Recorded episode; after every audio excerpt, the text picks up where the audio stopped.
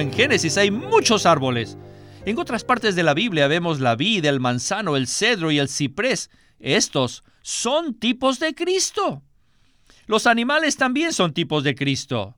Oh, durante la Pascua, los hijos de Israel no solo comieron el cordero, sino también el pan sin levadura, o sea, trigo, y las hierbas amargas. El trigo, las hierbas amargas también son tipos de Cristo. La Biblia es honda, muy pero muy profunda. Bienvenidos al estudio Vida de la Biblia con Witness Lee un estudio completo, detallado y riguroso, libro por libro, desde Génesis hasta Apocalipsis, que se centra en experimentar a Cristo como vida a fin de cumplir el propósito eterno de Dios. Pueden escuchar gratuitamente todos los programas radiales del Estudio Vida o leer en línea los libros del Estudio Vida en nuestra página de internet radiolsm.com. Una vez más, radiolsm.com. A la mayoría de las personas le gustan los misterios. Existe algo en nosotros que hace que los misterios nos atraigan y llamen nuestra atención. La Biblia nos revela entonces los misterios más sublimes de todo el universo. Escuchen lo que dice el apóstol Pablo en Efesios 3, del 3 al 5.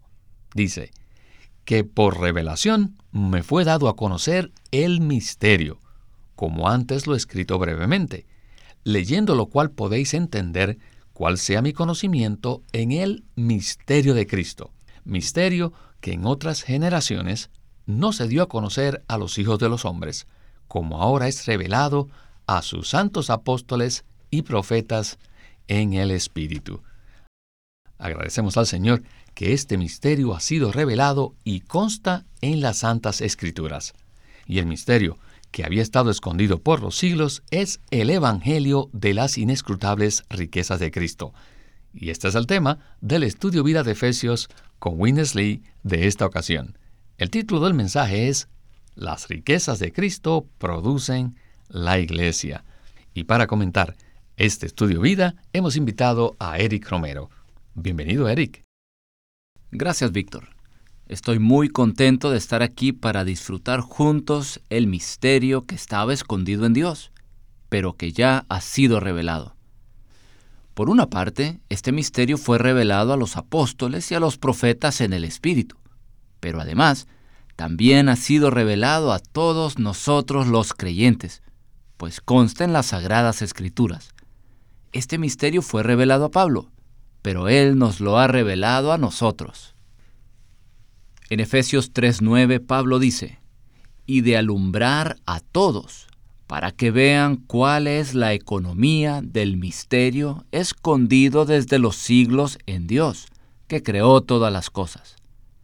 Pablo, estando preso en Cristo, recibió una visión celestial, pero esa visión no fue para su propio beneficio sino para el beneficio de todo el cuerpo de Cristo. Eric, para ir introduciendo a los radioescuchas en el mensaje de hoy, voy a leer unos versículos. En Efesios 3:8 dice, A mí, que soy menos que el más pequeño de todos los santos, me fue dada esta gracia de anunciar a los gentiles el Evangelio de las inescrutables riquezas de Cristo. Luego, Pablo continúa diciendo en Efesios 3, 10 y 11, a fin de que la multiforme sabiduría de Dios sea ahora dada a conocer por medio de la Iglesia a los principados y potestades en los lugares celestiales, conforme al propósito eterno que hizo en Cristo Jesús, nuestro Señor. El misterio que había estado escondido por los siglos es el Evangelio de las inescrutables riquezas de Cristo. La Biblia utiliza los tipos y las sombras y las figuras de Cristo como la manera de presentarnos las inescrutables riquezas de Cristo. Pero, aún así, nosotros necesitamos ejercitar nuestro espíritu para poder comprender este misterio y disfrutar las riquezas de Cristo. Bien, Creo que con esto estamos listos para comenzar el estudio vida con Winnesley. Adelante. The Apostle Paul told us En este capítulo, Pablo nos dice the revelation given to the apostles and the prophets que a los apóstoles y a los profetas les fue dada la revelación concerning Christ. del misterio de Cristo y la iglesia. La revelación que Pablo tuvo de Cristo fue principalmente una revelación de las inescrutables riquezas de Cristo. Para que nosotros seamos apóstoles y profetas, es necesario también que nosotros recibamos una revelación de las inescrutables riquezas de Cristo. Estas riquezas tienen como fin producir la iglesia como la plenitud de Cristo. Número uno, las riquezas de Cristo se pueden ver en tipos, en tipología. No es fácil encontrar todos los tipos de Cristo en el Antiguo Testamento. Algunos de ellos están ocultos. Por ejemplo, la tierra que emerge de las aguas en Génesis 1, 9 y 10 es un tipo de Cristo. Además, Génesis 1 contiene muchos otros tipos, como la luz, el sol, las estrellas y los árboles. Oh, en Génesis hay muchos árboles. En otras partes de la Biblia vemos la vid, el manzano, el cedro y el ciprés. Estos son tipos de Cristo. Los animales también son tipos de Cristo. Oh, durante la Pascua, los hijos de Israel no solo comieron el cordero, sino también el pan sin levadura, o sea, trigo, y las hierbas amargas. El trigo, las hierbas amargas también son tipos de Cristo. La Biblia es honda, es muy profunda. Si no entran en estas profundidades, no pueden ver las riquezas. Cuanto más estudio la Biblia, más me doy cuenta de lo poco que la conozco. Se podrían dar 100 mensajes acerca de Génesis 1, principalmente con respecto a la tipología, a los tipos de Cristo que se hallan en este capítulo. Eric, hace muchos años, cuando iniciamos el estudio vida de la Biblia, tuvimos la oportunidad de hablar acerca de la tipología presentada en Génesis. En aquel tiempo, dijimos que hay una gran cantidad de tipos de Cristo en el Antiguo Testamento y que estos tienen su cumplimiento en el Nuevo Testamento. Por ejemplo, en Romanos 5:14 dice, No obstante, reinó la muerte desde Adán hasta Moisés, aun sobre los que no pecaron a la manera de la transgresión de Adán, el cual es tipo del que había de venir. Entonces, cuando decimos que la Biblia usa tipos para revelarnos a Cristo, esto no es algo que nos hayamos inventado, ¿verdad? Claro que no, Víctor. A lo largo de toda la Biblia encontramos muchos tipos que nos revelan a Cristo. Cuanto más estudiamos la Biblia, más nos damos cuenta de la abundante tipología. La Biblia es muy profunda, y solo cuando entramos en sus profundidades podemos ver las riquezas que ésta contiene. Debajo de la superficie de la Biblia se hallan escondidas las riquezas de Cristo. Estas riquezas son tan numerosas que resulta difícil determinar cuántos tipos de Cristo hay en el Antiguo Testamento. Hay muchos tipos de Cristo, ya que nuestro Cristo es inescrutablemente rico. Continuando entonces, con este mismo punto, quisiera mencionar uno de estos tipos a manera de repaso. Por ejemplo, en Juan 1.29 dice, He aquí el Cordero de Dios que quita el pecado del mundo. Estas palabras las dijo Juan el Bautista cuando vio a Jesús. Cuando él vio a Jesús no dijo, He aquí a Jesús que quita el pecado del mundo, sino que claramente se refirió a Jesús diciendo que era un cordero en otras palabras, el Cordero es un tipo de Cristo. Este Cristo, el Cordero de Dios, efectuó la redención, quitando el pecado del mundo, de modo que redimió al hombre caído y lo reconcilió con Dios en la cruz.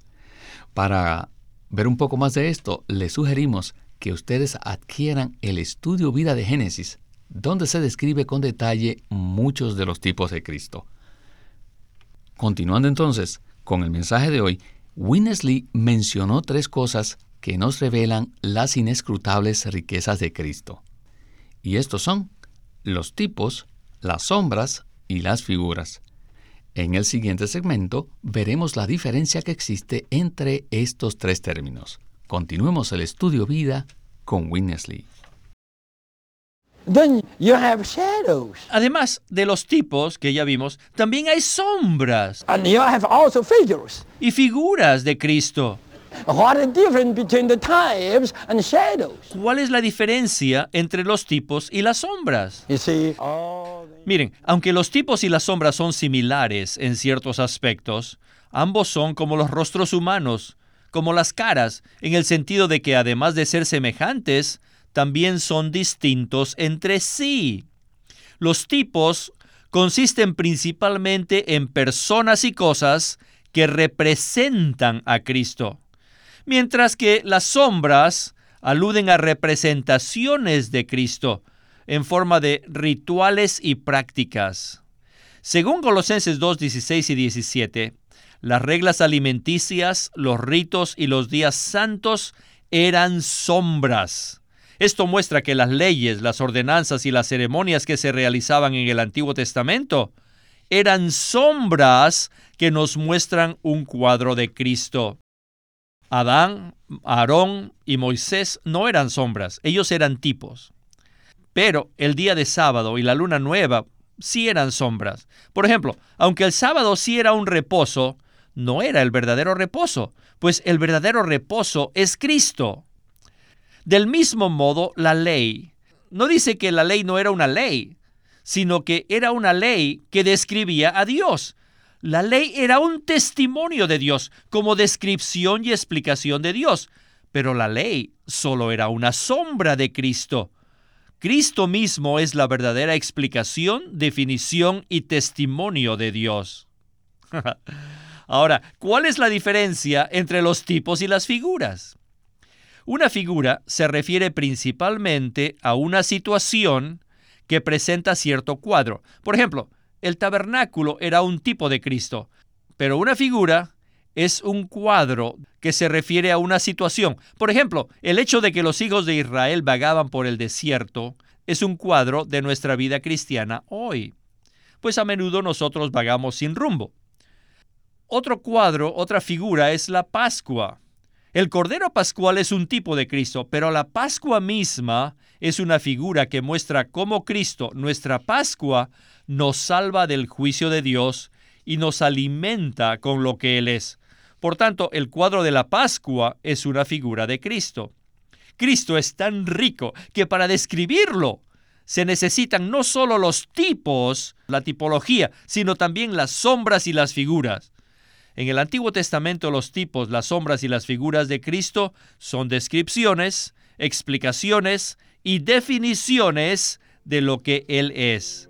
Debemos estudiar todos estos asuntos en las Escrituras si deseamos conocer las riquezas de Cristo. Lo que acabo de escuchar me recuerda que en algunos de los estudios vida del Antiguo Testamento, tales como Deuteronomio, Éxodo, Levítico y Números, se puede ver con detalle muchos tipos, sombras y figuras de Cristo. Específicamente en Deuteronomio se ve que la buena tierra es en realidad un cuadro que nos muestra al Cristo todo inclusivo, un Cristo quien es inescrutablemente rico y que mora en todos los creyentes del Nuevo Testamento. Por lo cual, Eric, quisiera preguntarle, ¿cuál es la clave para conocer y experimentar los tipos, sombras y figuras de Cristo? A veces laboramos mucho en la Biblia tratando de conocer el significado exacto de ciertas cosas, y algo que nos ayuda grandemente en esta búsqueda son los tipos, las sombras y las figuras de Cristo reveladas en el Antiguo Testamento. El problema muchas veces radica en que en nuestra mentalidad y pensamiento naturales entendemos los cuadros en la esfera física, pero no entramos a la experiencia. A fin de disfrutar las riquezas de Cristo, necesitamos esta explicación clara presentada por los tipos, las sombras y las figuras, pero además debemos experimentar todo esto en nuestro espíritu. Debemos darnos cuenta de que no podemos entender la Biblia meramente con nuestra mente natural. Necesitamos ejercitar nuestro espíritu para comprender y experimentar lo que Dios desea mostrarnos. Nadie puede conocer las cosas de Dios sino por medio del Espíritu de Dios. Pablo dice en 1 Corintios capítulo 2 versículos del 11 al 14. Porque ¿quién de los hombres sabe las cosas del hombre, sino el espíritu del hombre que está en él? Así tampoco nadie conoció las cosas de Dios, sino el espíritu de Dios. Pero nosotros no hemos recibido el espíritu del mundo, sino el espíritu que proviene de Dios para que sepamos lo que Dios nos ha dado por su gracia, lo cual también hablamos, no con palabras enseñadas por sabiduría humana, sino con las que enseña el Espíritu, interpretando lo espiritual con palabras espirituales. Pero el hombre anímico no acepta las cosas que son del Espíritu de Dios, porque para él son necedad, y no las puede entender, porque se han de discernir espiritualmente. Lo principal en cuanto a los tipos, las sombras y las figuras de Cristo en el Antiguo Testamento es que debemos darnos cuenta de que Dios, por medio de cosas físicas y materiales, nos muestra realidades espirituales que podemos ahora disfrutar en nuestro espíritu. Podríamos decir entonces que la clave está en el ejercicio de nuestro espíritu el cual está mezclado con el Espíritu de Dios. Puesto que estamos hablando de misterios espirituales, la única manera de conocerlos y experimentarlos es mediante el Espíritu de Dios, el cual mora en nuestro espíritu humano. No hay duda que por esto tenemos que decir aleluya al Señor. Bueno, ahora hemos llegado al tercer segmento, donde hablaremos acerca de las riquezas de Cristo y además de la plenitud de Cristo. Pablo habla de la iglesia en Efesios 1, 22 y 23 y dice que la iglesia, el cuerpo, es la plenitud de aquel que todo lo llena en todo. Y esto nos lleva a una gran pregunta. ¿Cuál es la diferencia entre las riquezas y la plenitud? Para la respuesta, escuchemos una vez más a Winnesley. Adelante. Las riquezas de Cristo tienen como fin producir la iglesia. Todas estas riquezas tienen un solo propósito, producir la iglesia. La iglesia no se produce por medio de enseñanzas ni de organización, sino por medio de impartir Cristo dentro de los creyentes. Cuanto más de Él se infunde en nosotros, más vida tenemos, más de esta vida se fortalece y se enriquece en nosotros, y más elevada es la vida de iglesia. Por esto, valoro mucho el ministerio que imparte las riquezas de Cristo a los creyentes. Por medio de dicho ministerio se produce una vida de iglesia adecuada, fuerte y elevada. Cuando experimentamos y disfrutamos al Cristo que se imparte en nosotros, llegamos a formar parte, una buena parte, de la vida de iglesia apropiada. Les pido por favor que presten mucha atención a la diferencia entre las riquezas de Cristo y la plenitud de Cristo. En el mismo libro tenemos estas dos expresiones. En Efesios 3 vemos las riquezas de Cristo y en Efesios 1 vemos la plenitud de Cristo. Todos los puntos ricos de Cristo son las riquezas de Cristo, pero aún no son su plenitud. Pero al experimentar nosotros, cuando disfrutamos y asimilamos las riquezas de Cristo dentro de nuestro ser, entonces todos llegamos a ser el cuerpo de Cristo. Y este cuerpo no es las riquezas, sino la plenitud de Cristo. ¿Está claro? Esta plenitud es la expresión. Así que el cuerpo de Cristo está constituido de las riquezas de Cristo que han sido disfrutadas y asimiladas por nosotros. Entonces se produce el cuerpo y este cuerpo es el resultado del disfrute de todas las riquezas. O sea, que este Cristo es la plenitud de aquel y esta plenitud es la expresión. El libro de Efesios menciona tanto las riquezas de Cristo como su plenitud. Eric, Me llamó la atención que Winnesley dijo que él valoraba mucho el ministerio que imparte las riquezas de Cristo a los creyentes. Y esto es así porque existen muchas ideas raras y conceptos raros acerca de qué es un ministerio, pero esta es una excelente definición, ¿verdad? Así es, Víctor. El verdadero ministerio es aquel que imparte las riquezas de Cristo en las personas.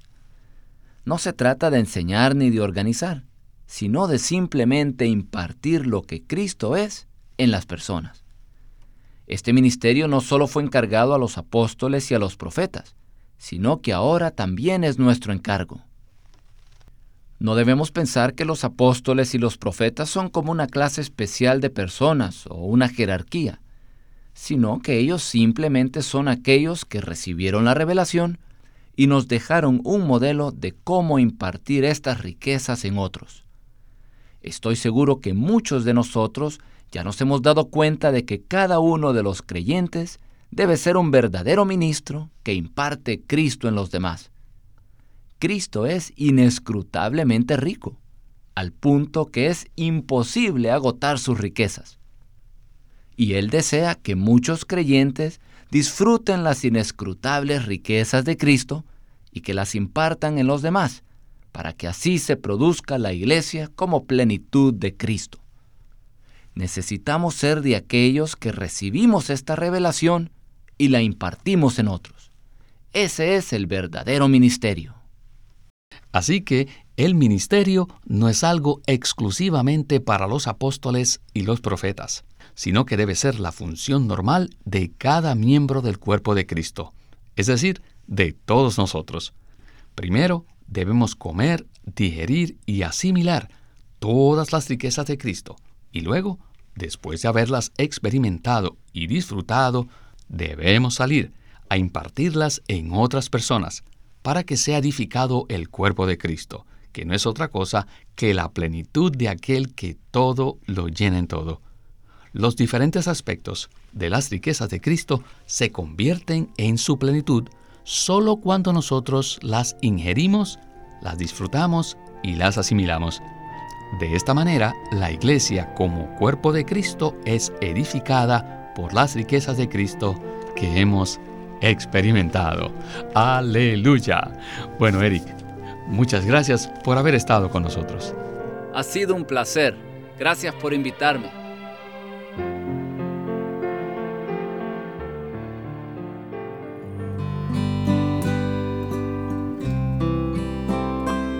Living Stream Ministry es una casa publicadora de los libros de Watchman Nee y Witness Lee. Y queremos decirles que entre ellos hay uno titulado El Dios de Abraham, de Isaac y de Jacob. La vida cristiana se basa en las promesas irrevocables de Dios, el deleite de todo lo que Dios preparó para nosotros en Cristo y la transformación que resulta de la disciplina amorosa del Espíritu. En el libro El Dios de Abraham, de Isaac y de Jacob, Watchman Nee extrae las experiencias de estos patriarcas del Antiguo Testamento y presenta sus vidas como una alegoría de la experiencia completa del cristiano.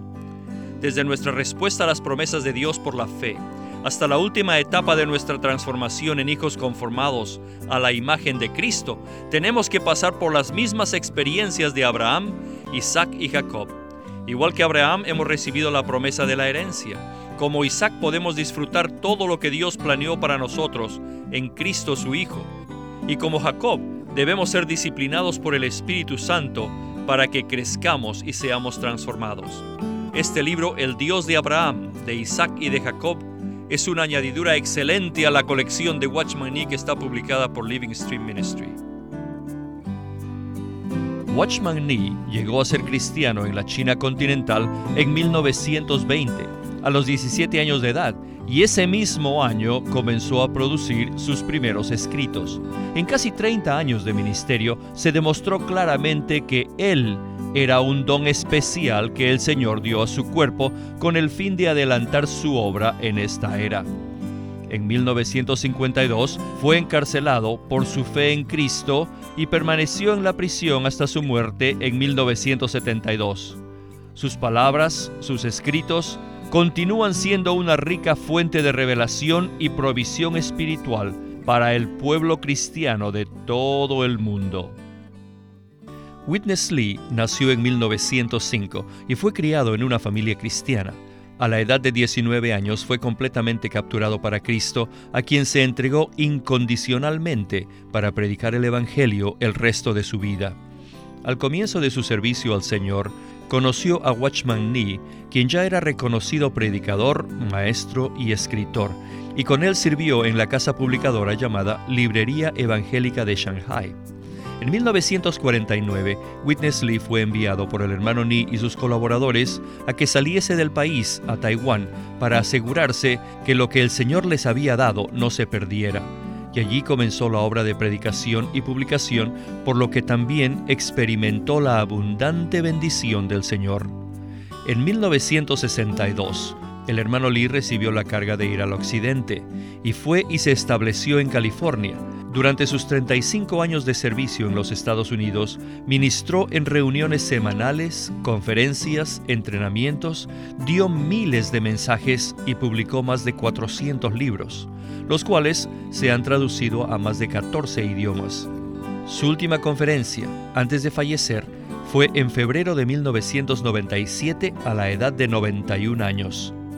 Él nos ha dejado una presentación prolífica de la verdad en la Biblia y su obra principal, el estudio vida de la Biblia, tiene más de 25.000 páginas de comentarios de todos los libros de la Biblia, desde el punto de vista del disfrute de Dios que los creyentes deben tener y de la experiencia de la vida divina en Cristo por medio del Espíritu Santo.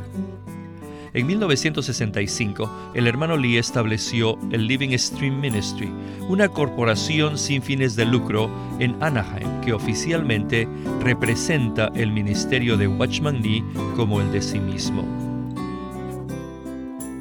Los invitamos a que visiten nuestra página de internet radiolsm.com allí podrán escuchar gratuitamente todos los programas radiales del Estudio Vida. Una vez más, radiolsm.com o llámenos a nuestro teléfono gratuito 1-800-810-1149. 1-800-810-1149. Además, si desean, pueden comunicarse con nosotros enviándonos un correo electrónico a estudiovida.lsm.org. Una vez más, estudiovida.lsm.org.